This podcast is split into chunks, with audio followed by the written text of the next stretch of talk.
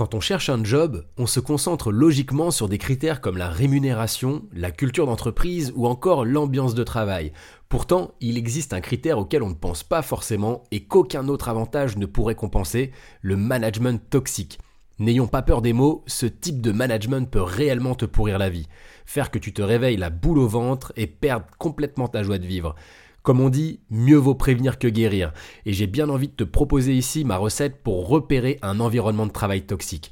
Recette qui se base sur les quatre ficelles utilisées par les manipulateurs au travail.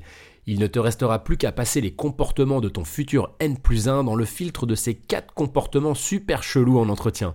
Mais avant de découvrir tout ça, jingle. 3, 2, 1. Bienvenue sur l'influenceur avec un grand H, le podcast qui t'accompagne dans ta vie professionnelle.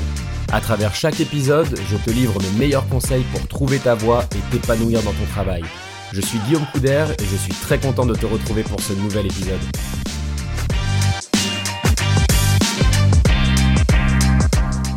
Alors le premier ingrédient, c'est la séduction.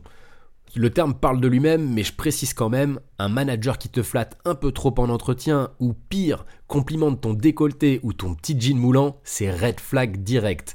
Ça va de soi, mais quand tu cherches un job, tu te mets bien souvent des œillères sur ce type de comportement. Je précise aussi, l'humour n'excuse pas tout. On est en entretien de recrutement, pas en date. Le deuxième ingrédient, c'est la victimisation.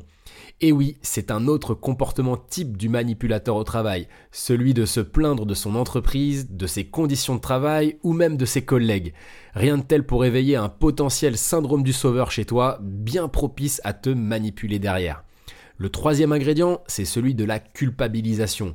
Tu connais la personne depuis 5 minutes et elle se permet déjà d'émettre un jugement sur tes expériences professionnelles. Je te prends deux exemples.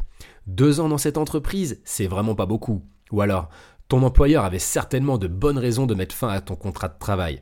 Alors là, il n'y a qu'une seule réponse adaptée à ce type de comportement, next. Le quatrième et dernier ingrédient, c'est celui de l'intimidation. Alors déjà, l'entretien de base, c'est une situation stressante.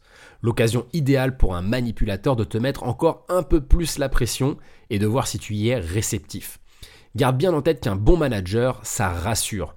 Ça ne tire en aucun cas profit d'une situation stressante pour s'enorgueillir.